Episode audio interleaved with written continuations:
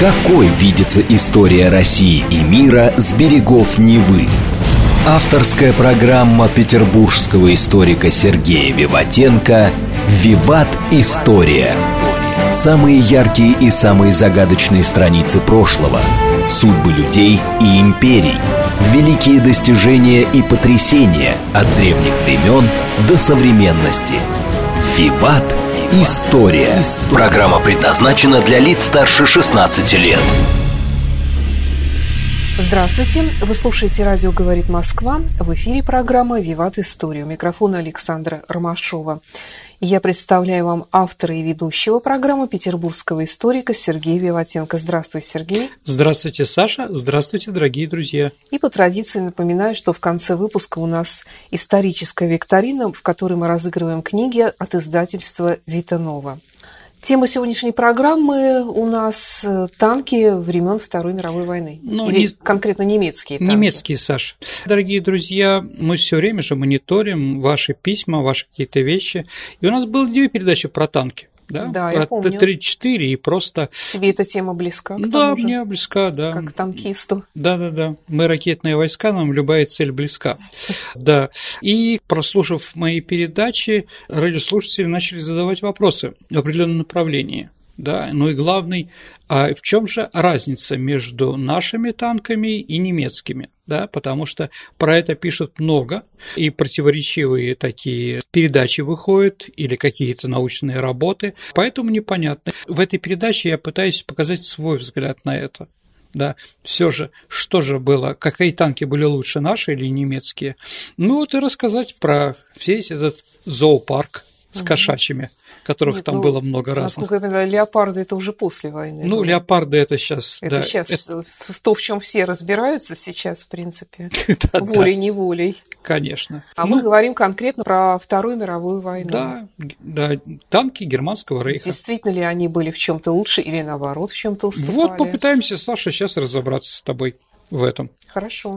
Итак, а давайте как бы сначала поговорим, какие танки были у немцев во время Второй мировой войны, какие названия и какие у них был функционал. Да. Начнем, да, сначала чисто немецких, легкие немецкие танки.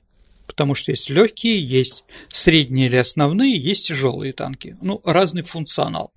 Ну, танк Т-1, танк ПЦ «Панцирь» КФВ, так называемый, mm-hmm. да, ну, Т1, да, производила его компания Круп. Выпускался он с 1933 года по 1938.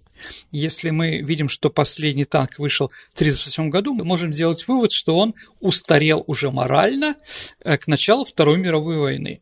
Орудия эти легкие танки не имели. Было два спаренных пулемета. 7,92, по-моему, миллиметра. То есть вот башня и в ней два пулемета. Да. Ну вот это тоже танк. Да, но мы-то с вами, дорогие друзья, знакомые по фильмам, я не знаю, «Горячий снег», там «Экипаж машины боевой», «Четыре танкиста и собака» или там какие-нибудь «Освобождения» и прочее, знаем, для нас немецкий танк немножко другой. Во всех фильмах как бы неожиданно или Т там Т-4 или «Тигр», да, хотя да. большинство немецких танков было других. В общем, вот такая вот ну, я не знаю, там даже, не знаю, там э, банка консервная, да, а, вот, ее выпустили 1867 штук. Да, у немцев все в штуках. И вот, э, вы знаете, Саша и дорогие друзья, у нас на Поклонной горе есть хороший музей, посвященный Великой Отечественной войне в Москве. Кроме всего там удивительного, кстати, там есть и техника и прочее. Так вот, Саша, там выставляется топор повара Середы. Что это за топор? Иван Павлович Середа из Краматорска. Он герой Советского Союза, единственный повар Саша, герой Советского Союза. Интересно. Да. Один раз он кошеварил на своей кухне, готовил еду для своего 91-го танкового полка, ну, тут танковый не, не важно, да, в общем, он там стоит, да, а, рубит дрова для своей печки, и тут неожиданно на его кухню влетает немецкий танк. Но они прорвались, понятно, что около прифронтовой, да, э, кошеварье, для ну всем было неожиданно. И тогда Иван Павлович, увидев этот танк, а мы говорим про этот Т-1, да, взял свой топор, прыгнул на башню сверху и мощной рукой повара или там бывшего шахтера отрубил эти два немецких пулемета. Он их прибил к земле. А, я думала, голову удар. танкиста, который Нет, торчит. а танкисты потом сдались. А, Нет, они угу. были, конечно, внутри, в танке. Угу. Но это их не спасло от гнева Середы, да? То есть он взял топор и топором уничтожил все, чем, чем танки могли уничтожить противника, да? Потом своей этой самой шапкой, поварской шапкой, да, закрыл тримплекс э, для механика-водителя, ну и немцы, и начал бить со всех сторон топором, после чего немцы сдались. И вот, да. Единственный герой – повар. Будете в музее, увидите топор. А суть такая, что даже топором можно было останавливать такой танк. Я ничуть не умоляю подвиг, потому что все при виде танка бы разбежались. Да, этот же разбежался для того, чтобы прыгнуть на него. Вот, ну ладно. Сергей, а ты вот говорил, что у немцев там название, ну мы знаем все больше там тигры, действительно, а вот mm-hmm. эти вот там буквы, ты говорил Т, ПЦ. Ну давайте Т1 это танк один, да, а ПЦКФ это Panzerkampfwagen, то есть в переводе на нормальная бронированная боевая машина. И вот, да, вторая, Панцирь Kampfwagen, да, или Т-2, это уже совместное производство фирмы МАН, а для нас, дорогие друзья, да, вот мы говорим, какие компании выпускали танки, да, мы знаем эти компании и с другой стороны, да. Так вот, фирма МАН, а МАН сейчас делает громадные хорошие грузовики, и Daimler-Benz. Да, вот при помощи двух этих фирм был выпущен вот танк 2 в пяти модификациях. Выпускали его с 37 по 42 год. А вооружение состояло 20-миллиметровое орудие, да, в башне, ну уже хоть какая-то пушечка, и спаренный с ним 7-миллиметровый 7,62 миллиметровый пулемет. Часть танков Т-2 были огнеметными с двумя огнеметами, которые стреляли бензином, огненным, огненным пламенем на 50 метров. На шасси того же танка делались самоходно-артиллерийские установки, артиллерийские тягачи и прочее. Танков было сделано 2050. То есть, ну, уже что-то. Третий, уже более известный, Т-2 «Лукс», да, его сделали 100 штук. Да, он был не с одноместной башней, потому что там больше никто не залезал, а уже два человека могли залезать. Поэтому люкс. Ну да, в общем-то, люкс, да. А вот, это легкие танки. Ну, еще раз, у нас тоже были такие смешные танки, но не они главные, как говорится, да, а средние танки немецкие, да, но это, конечно, Т-3, это уже Daimler Benz с 1937 года, поступали на вооружение танковых подразделений Верхмунта и Waffen-СС. А танк выпускался в модификации с 30, сначала с 37 миллиметровым орудием, затем 50 миллиметровым орудием и закончилось все 75 миллиметровой гаубицей. Ну, понятно, что эти маленькие калибры, сложно было с ними воевать, поэтому все время увеличивали. Также делали огнемет, делали командирскую машину. Кроме пушки, о которой я сказал, были еще два спаленных пулемета, и сделан этот танк был 6166 единиц. Вот это самый распространенный танк немецкий Второй мировой войны. В принципе, с этим танком они воевали и что-то пытались сделать. Т-3. Т-3. Ну и тот, который у нас показывают в кино и говорят, что это танк «Тигр», но на самом деле это не «Тигр», это танк Т-4. Вот это лучший немецкий танк, пока не появились разные кошки. Да. Называется он Т-3. Было сделано 8,5 тысяч экземпляров. Выпускались до конца войны, поэтому достаточно было популярны. 75-мм орудие это очень серьезное орудие, действительно. Двумя пулеметами 7,92. Ну, вы понимаете, что это, знаете, как законы придумываются позже того, как воры находят способы обобрать граждан. То есть законы появляются по прецеденту. Также, опять-таки, танки тоже увеличиваются за каких-то причин, да? Ну вот, знаете, дорогие друзья, в Англии одна фирма придумала автоген. Никому было это не интересно, пока воры не догадались при помощи автогена резать сейфы. Та же самая ситуация и с танками. Выпускают один танк, против него придумывают противоядие, определенную пушку или еще что-то, да?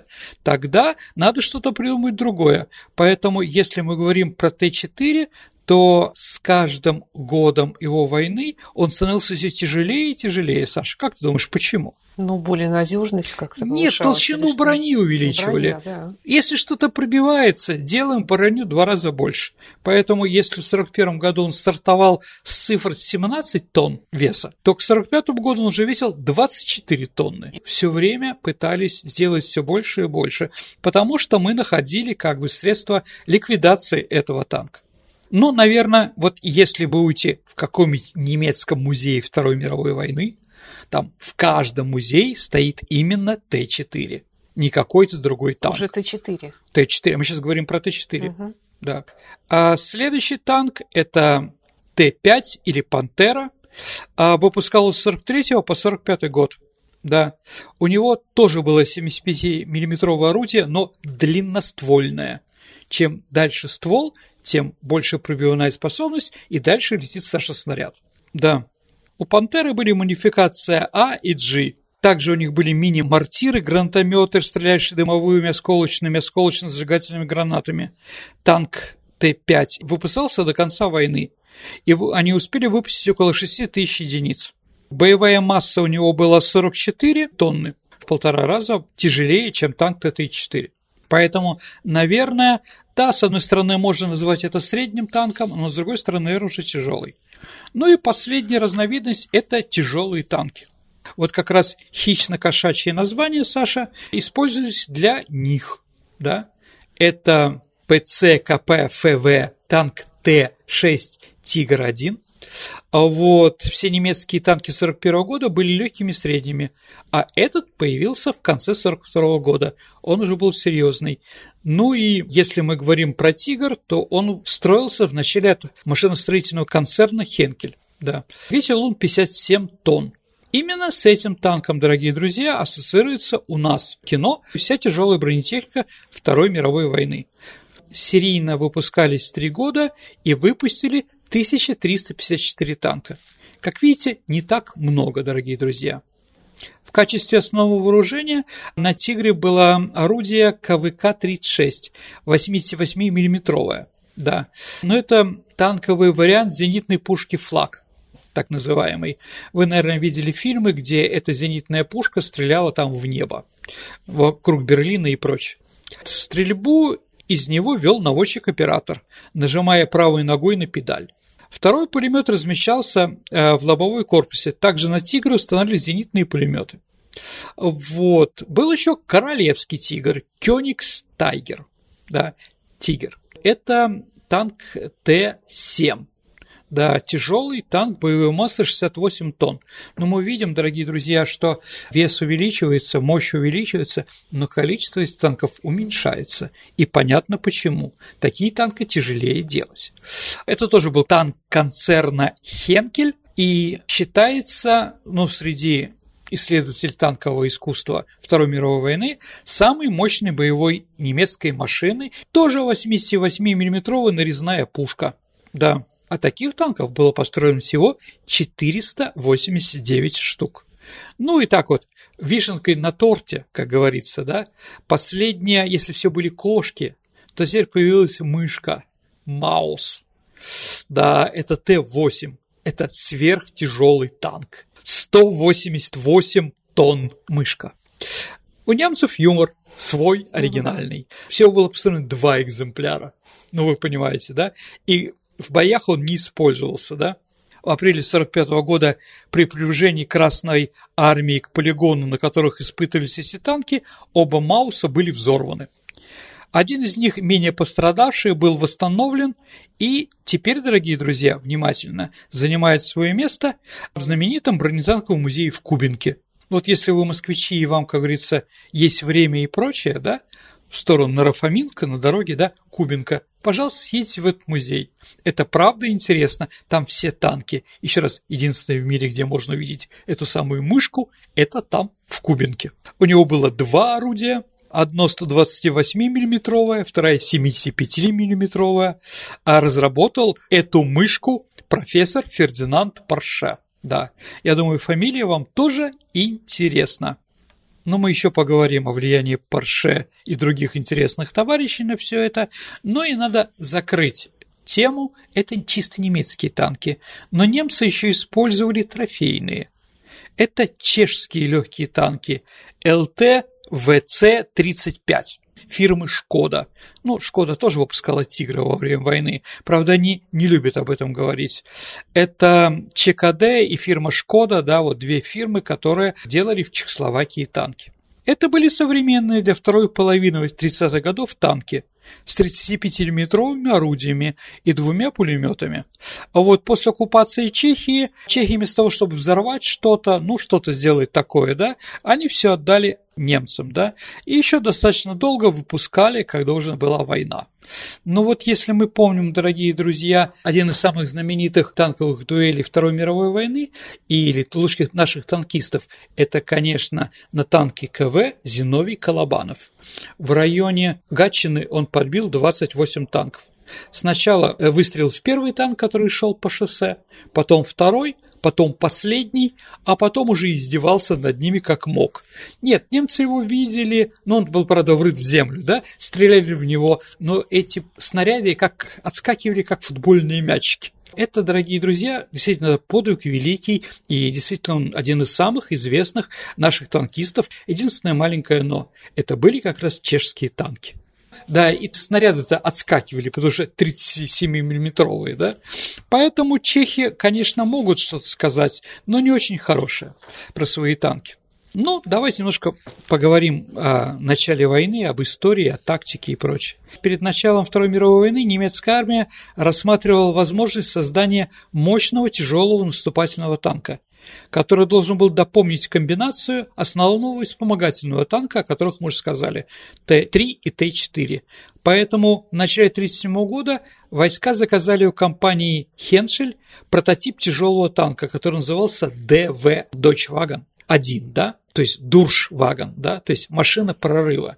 Еще раз, дорогие друзья, разговор о том, что танки существуют для того, чтобы подбивать чужие танки, ну, это неправда, скажем так.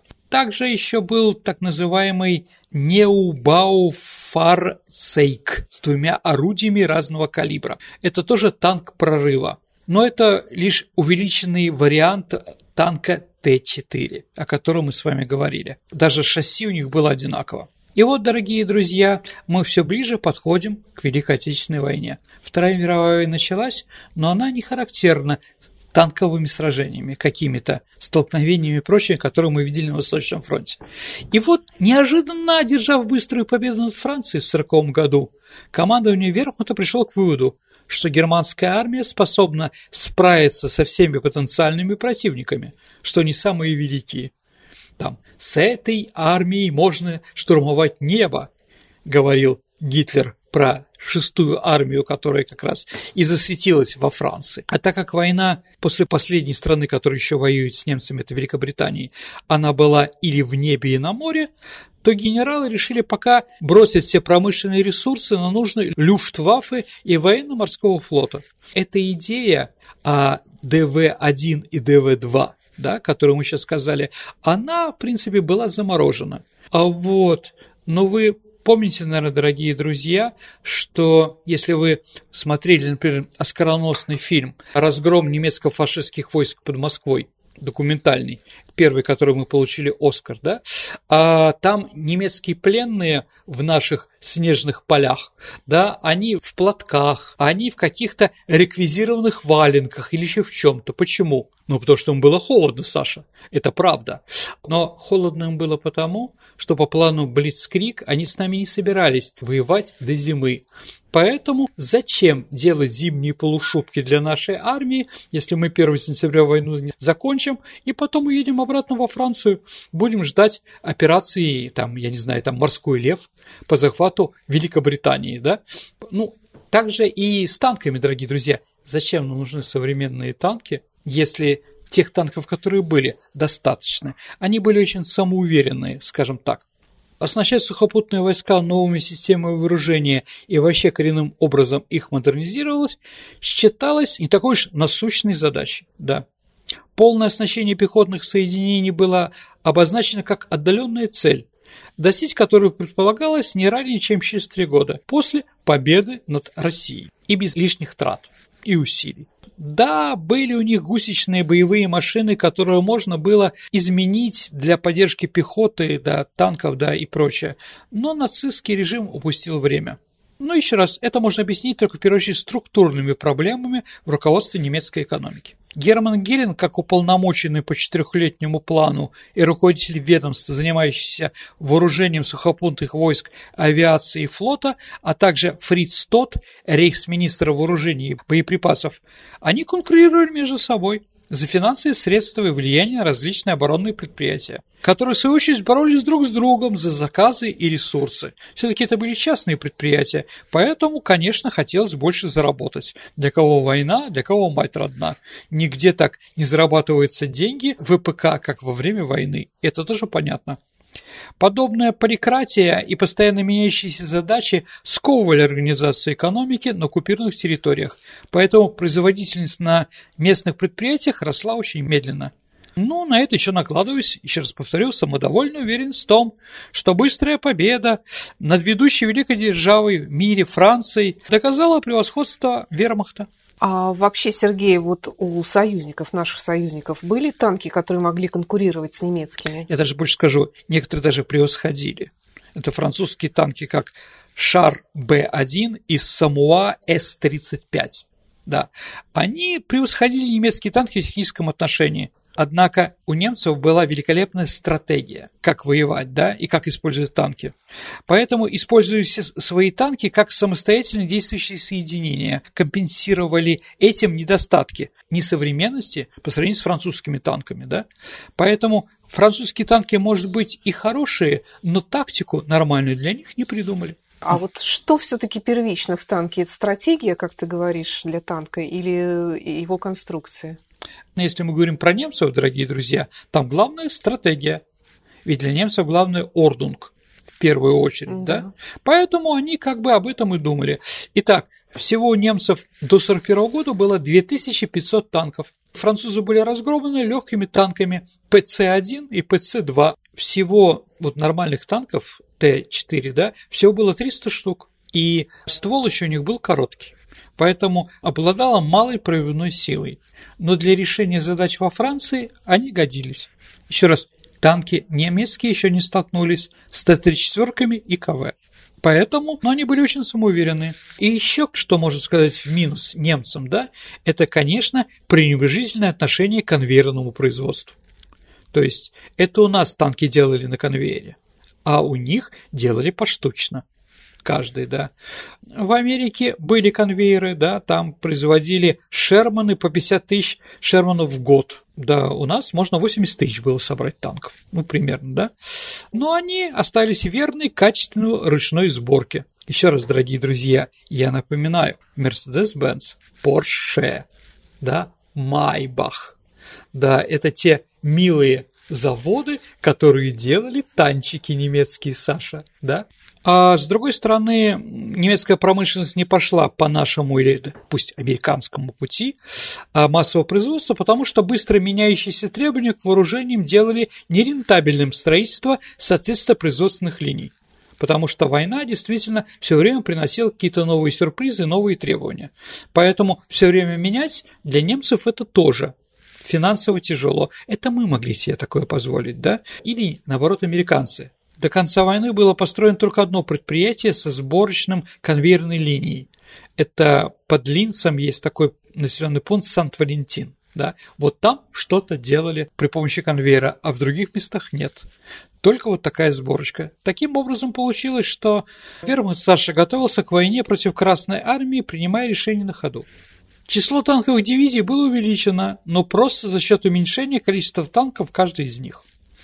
Имея едва ли 2000 танков типа Т-3 и Т-4, Верх начал операцию «Барбаросса». Затем, как они столкнулись с нами, технику стали модернизировать.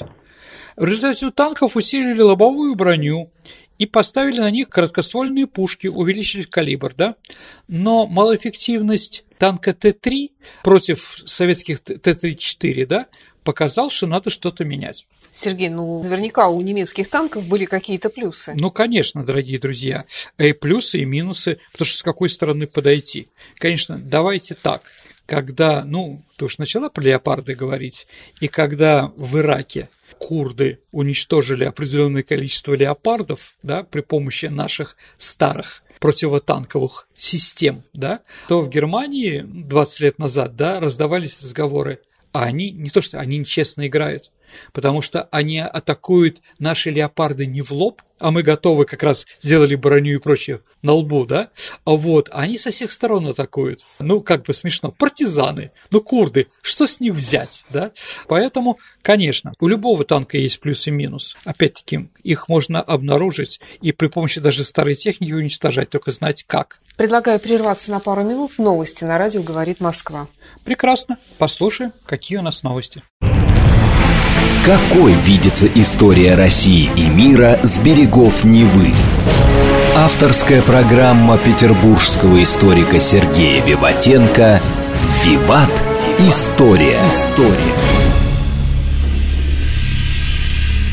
Продолжается программа «Виват История». Вы слушаете «Радио говорит Москва». В студии по-прежнему автор и ведущий программы «Петербургский историк» Сергей Виватенко и я, Александра Ромашова, и немецкие танки Второй мировой войны. Да, вернемся на поля сражений Великой Отечественной. Так вот, ну, если мы говорим про «Тигр», то, конечно, при благоприятных условиях, Саша, немецкий танк мог уничтожить Т-34 на расстоянии 2200 метров. Ну, днем, при хорошем освещении. А наш танк мог уничтожить «Тигр» только при расстоянии 600 метров. Поэтому, как видите, разница очень серьезная. Танк «Пантера» по меркам габаритов и размеров он считался средним, но довольно опасный. У него что было лучше, чем у нашего танка, да? Все-таки Т-34 и Тигр сравнивать нельзя. Это разные вещи. Почему? ну, функция разная, да, разный вес, а, как бы разный ход и многое другое. А это вот как бы одного класса. Одного класса, да, абсолютно верно. Конечно, у немцев всю войну была очень хорошая радиостанция. Угу. Что еще? Ну, лучше, чем у нас очень плавный ход. Это тоже заметно. А настолько плавный, что могли не останавливались стрелять по нам. Это мы, чтобы стрельнуть, команда дорожка, механик водитель тормозит, после этого выстрел, и снова поехали дальше.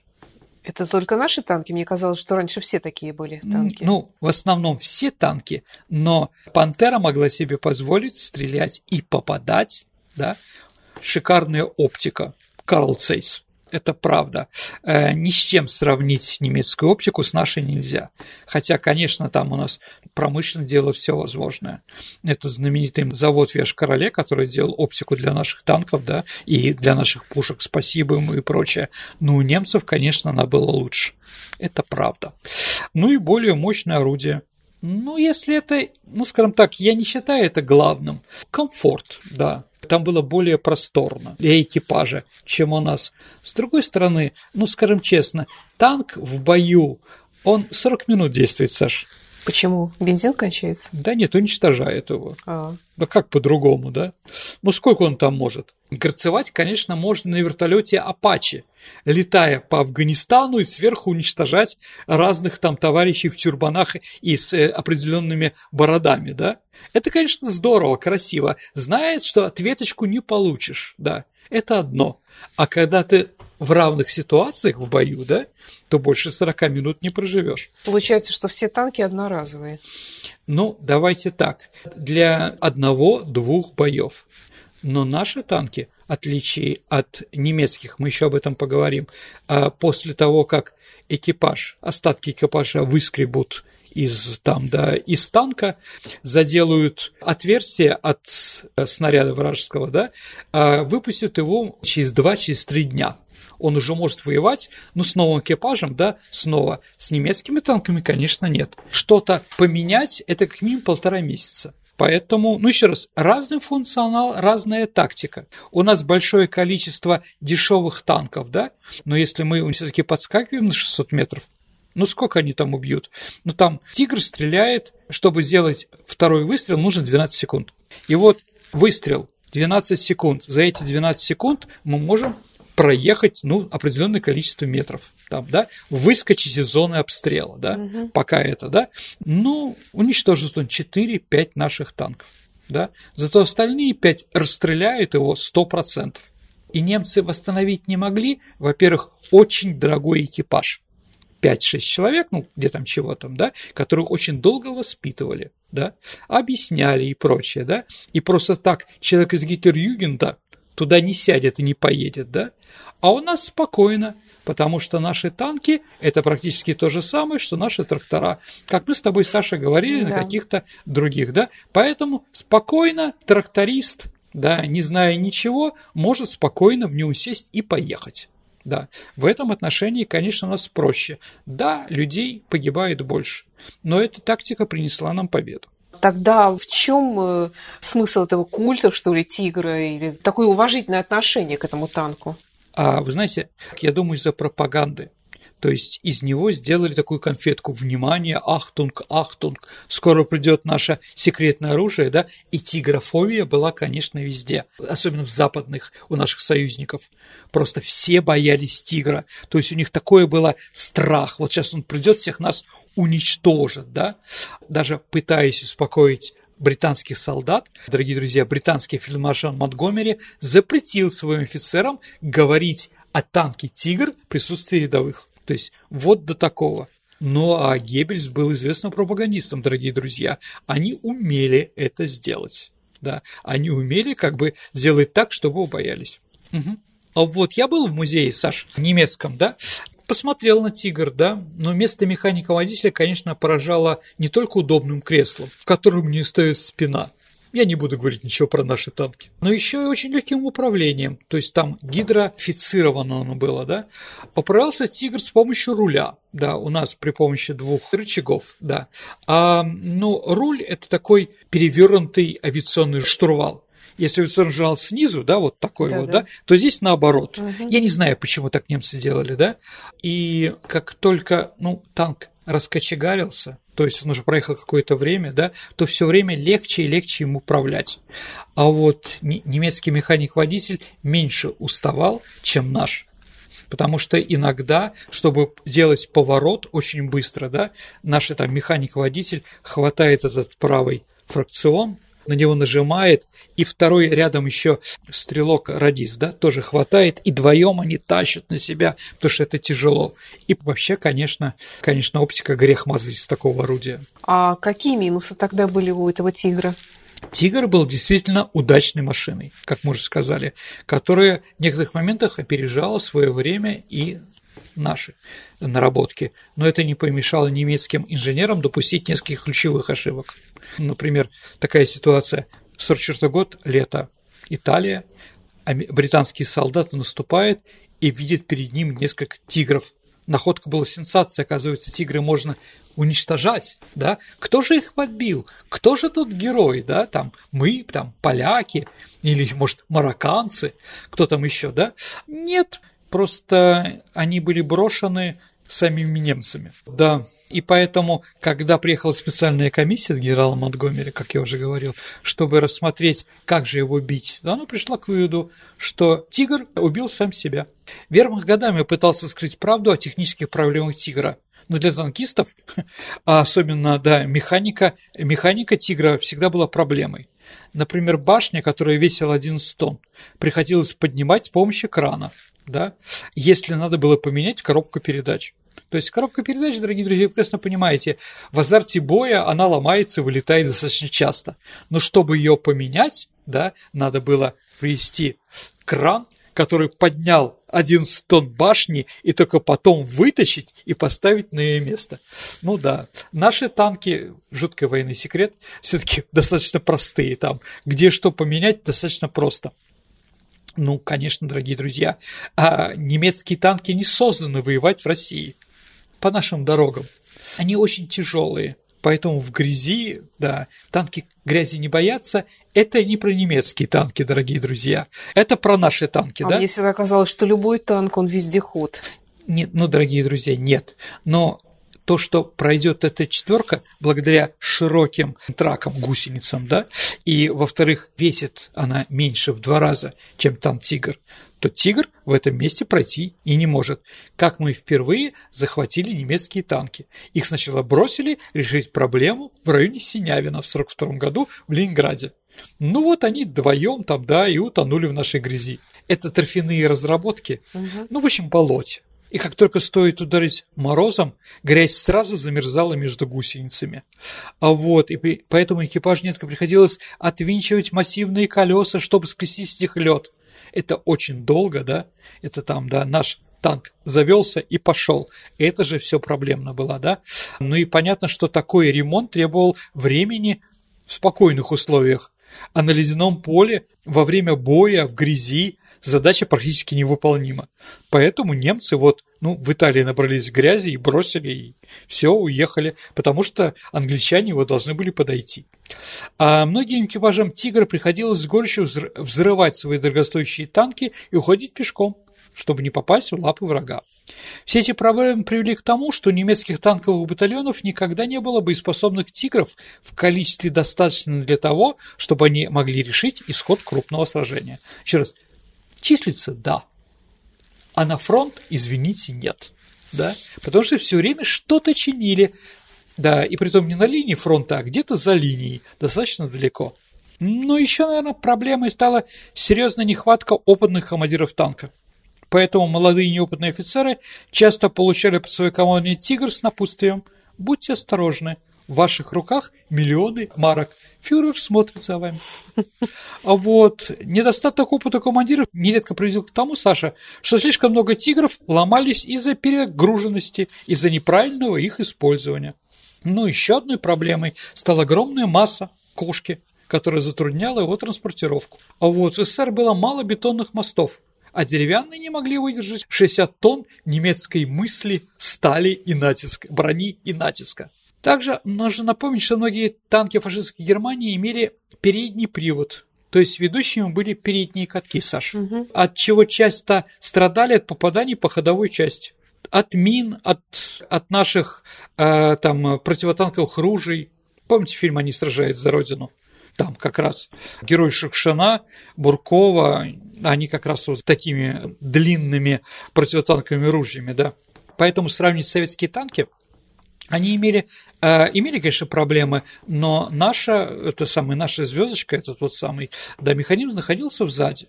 Поэтому, скажем так, нас легче было чинить. Также крайним недостатком была низкая подвижность. Именно она делала э, немецкие танки уязвимыми на коротких дистанциях боя. А несмотря на то, что по табличным данным скорость «Тигра» достигала 38 км в час, в реальности Саша не достигала 15 км, от 10 до 15. Такой отдельный слабый элемент, как мотор, он плохо переносил перегрузки, поэтому продолжительность жизни танкового мотора немецкого была небольшой. Также танк надо было долго и основательно готовить к сражениям, чтобы быть уверенным в том, что машина не сломается в самый важный момент. Следить за техникой надо было и во время марша, причем настолько, что слушать, как шумит мотор. Один солдат обязательно, механик там, слушал, да, и боевой перегрев в итоге тоже выливался в тотальную поломку. А, но одно из уязвимых мест немецких тяжелых танков всегда была командная башня. Несмотря на толщину брони 800 мм, Саш, ну ты спросила, да? Угу. При попадании 76 миллиметровых снарядов из оружия из нашей пушки ЗИС-3, о которой у нас была отдельная передача, да, вылетали болты, да, и командир и наводчик, да, погибали как раз привет от своих болтов угу. потому что там все было закручено, да. А вот, ну, иногда просто башня срывалась с фатальными последствиями для членов экипажа. А вот в последующем, на более поздних моделях, его конструкция была, конечно, изменена. А уже использовались наклонные бронелисты для башенки, но все равно это не приносило, не решало проблемы. Ну и сложность ремонта. Давайте еще раз я про это скажу. На заводе инженеры могли устранить любую неисправность, но такая возможность возникалась редко, ибо танк постоянно отправляет для ремонта на завод, большей части времени он тогда проводил бы не на поле сражений, да, а на пути на фронт и обратно. В итоге э, немецким механикам приходилось восстанавливать машины, готовить их к бою в полевых условиях. Советские танки были простые, а вот «Тигр» был технологическим прорывом, что негативно сказалось на его ремонтопригодности. Да и деталей для ремонта хватало не всегда. Увергнуто было несколько десяток моделей танков, да, которые друг другу не, там, не могли соприкасаться. Это у нас все достаточно просто и похоже, да. И у них нет взаимозаменяемости, как было у нас. Да, поэтому действительно брошенные танки – это очень часто на поле боя. Но еще от себя скажу, да, я вот сидел в этом танке, да, сразу скажу, что обзор с места механика... В каком ты сидел, в Т-34? Ну, я... Нет, кстати, в Т-34 я не сидел. Mm-hmm. А, вот. Нет, я был в музее немецком, mm-hmm. да. Ну, еще раз, где можно залезть, дорогие друзья, лезьте. Mm-hmm. Вот, да, потом они будут орать, там кричать хераус и так далее и тому подобное, но уже поздно, извините, русский дурачок То взял, залез. залезал везде. Да, я залезал везде, где можно, как только они отворачивались. А, вот, да, и я был вот в Тигре сидел. А, да, поэтому я про крест так говорю. Да. Вот про крест ты заметила, а вот про другое нет. Так вот, дорогие друзья, а обзор с места механик-водителя не очень, да, тяжелый. Поэтому Наблюдение во время движения можно было вести только через смотровые приборы, триплексы так называемые. А, и поэтому, я уже читал в воспоминаниях немецких, на марше механик-водитель немецкий просил стрелка-радиста, который сидел рядом с ним, чтобы он высунулся из люка и кричал куда влево, вправо и так далее и тому подобное, да. Поэтому э, радисты жили недолго. Э, вообще простой человек мог как-то еще остановить этот танк? Давайте так. Э, все люди боятся, но если ты все-таки понимаешь против всего и как можешь выжить и прочее, да, то, конечно, можешь, да, а, остановить. Ну, топором бить, по, конечно, по 88-миллиметровому орудию тяжело и невозможно. Но, а, да, действительно, мы научились. У нас был опыт, как уничтожать тигра на поле боя. Притом, если ты к нему подскакиваешь в мертвую зону, где ты не виден, да, ты можешь делать что угодно. А вот, ну, подскочите к леопарду, да, закройте вентиляционное отверстие, да, его можно заблокировать, извините, портянкой, а, или там заблокировать снарядом, воткнуть что-нибудь, да. Смотровые щели у них были покрыты закаленным стеклом, а вот, но если в него стрельнуть, прямую, да, то с другой стороны все покроется все лицо других солдат, которые там смотрели, немцев осколками, а могут и потерять зрение, да. А вот. Слабым местом орудийной башни было место крепления с корпусом танка, и при удачном попадании снаряда поворачивать башню становилось невозможно. Да. Вообще, дорогие друзья, наши бутылки с, с воспринимающим средством, коктейль Молотова, да, очень достойно могут останавливать чужие танки. Угу. То есть, да, им только найти, как влиться через какие-то воздуходовые или прочее к механизму, где бензин, да, и все это, конечно, горело очень хорошо. Но еще к минусам у них же, да, это наши танки были на дизеле, а у них на бензине. Да, это было все дорого и прочее, да. Топливный банк взрывался зарядом, заложенным за задние колеса тигра. Ну, то есть подскочишь мину туда там, да, а, вот, то есть гранату, да, отскочишь, да, гусеницы можно вывести из строя, но еще раз, а зачем танкисту не может ездить? Ну, вылезут эти солдатики и там, эти танкисты, да, ну их сразу убьют.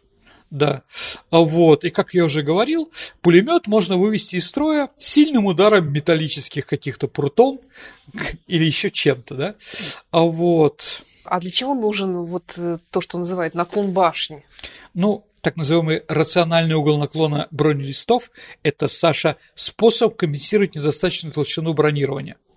То есть, если она вот так вот, 90 э, градусов, да, перпендикулярно, и у нее попадает снаряд, да, тоже перпендикулярно, то, скажем так, это разрывается. А если она под углом, там, я не знаю, там 75 градусов, угу. да, то снаряд может отскочить. Угу. Ну, то есть есть определенные вещи такие, да. Вот, у нас это часто делали, у немцев в меньшей степени делали. Почему? Самоуверенно они были. Тигру, конечно, наклон не нужен был. Его 100-миллиметровая лобовая броня, так называемая морская плита, имела высокую степень прочности при приемлемых показательной вязкости. А, условно пушки, пробивающие 100-миллиметровую броню, не могли ее взять, да, ввиду прочного состава ну, этого железа, да.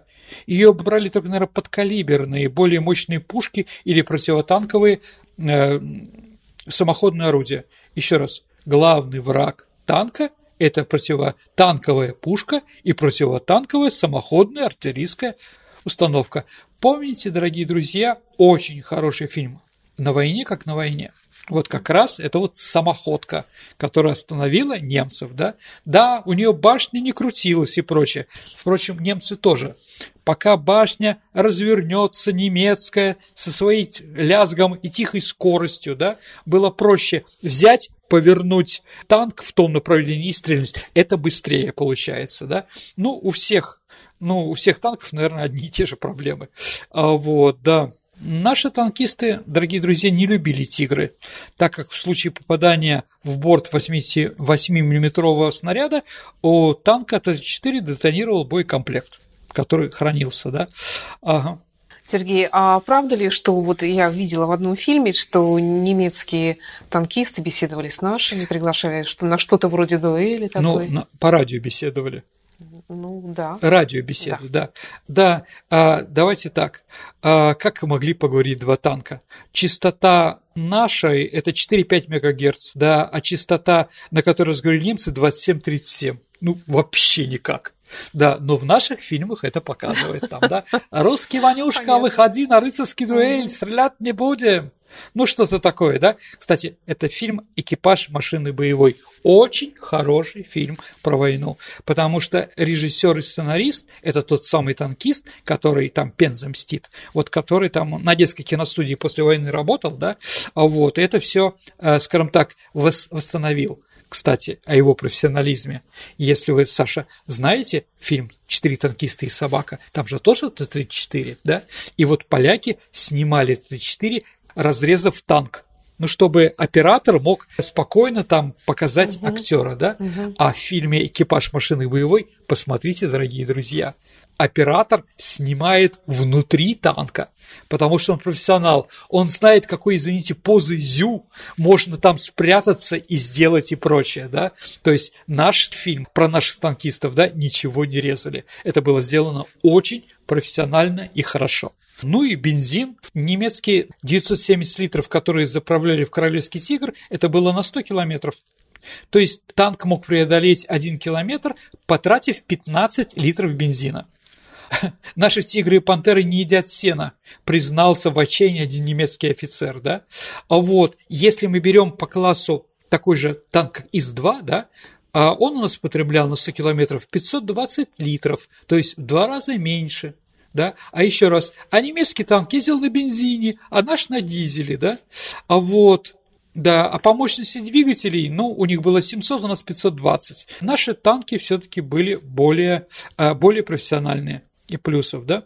И последнее. Давайте для сравнения, что было понятно. В 1941 году Красная Армия потеряла 20 тысяч танков, из них 2300 Т-34 а немцы потеряли 2752. Да? В среднем 7 танков на один наш. В 1942 году 15 тысяч мы, 3163 немцы, соотношение же 5 к 1. В 43 году, в 43 году мы потеряли 23, а немцы 9 с половиной тысяч. То есть э, уже еще меньше, да? А в 44 году уже один к одному. Да. Ну, вывод. Характеристики танка 34 во время войны были далеко не выдающимися, но нам при помощи профессионализма умения тактики и прочее удалось это нивелировать. А еще раз, а наши танки выпускали 10 раз больше. Вот почему мы победили. Вот, наверное, Саш, об этом я могу говорить долго. Да, да, ты, наверное, это заметила. Да, Сергей, несмотря на то, что я боялась этой темы, потому что мне она показалась такой тяжелой для женского ума, но тем не менее слушать тебя было очень интересно. Спасибо тебе. Саш, я очень рад. Ну а теперь переходим к нашей исторической викторине, в которой мы разыгрываем книги от издательства Вита Нова. А, прошлый выпуск у нас был посвящен Раисе Горбачевой. Напомни, пожалуйста, вопрос. Ну, был шуточный вопрос, да, комедийный. Что написано в анкете Михаила Сергеевича Горбачева э, «Семейное положение». Угу. Написано муж Раисы Максимовны Горбачевой. Да. Угу. Ну, я думаю, что этот вопрос был несложный. У нас есть победитель? Да, первый прислала правильный ответ Светлана Фадеева. Поздравляю Светлану с прекрасной книжки издательства Витанова. Ну а теперь новый вопрос. Итак, дорогие друзья, назовите фамилию Сергея Михайловича, если после войны к нему подходили фронтовики и благодарили, что благодаря ему на поле боя они не испугались немецких танков. Как фамилия Сергея Михайловича? Ваши ответы присылайте на наш электронный адрес радио Виват собака Mail.ru либо вступайте в наше сообщество ВКонтакте и в личном сообщении Сергея Виватенко или мне, Александре Ромашовой, вы можете также отправить ваш вариант ответа. Ну а на сегодня все. Это была программа Виват История. Спасибо за внимание. До встречи в эфире. До свидания, дорогие друзья. Берегите себя. До новых встреч в эфире.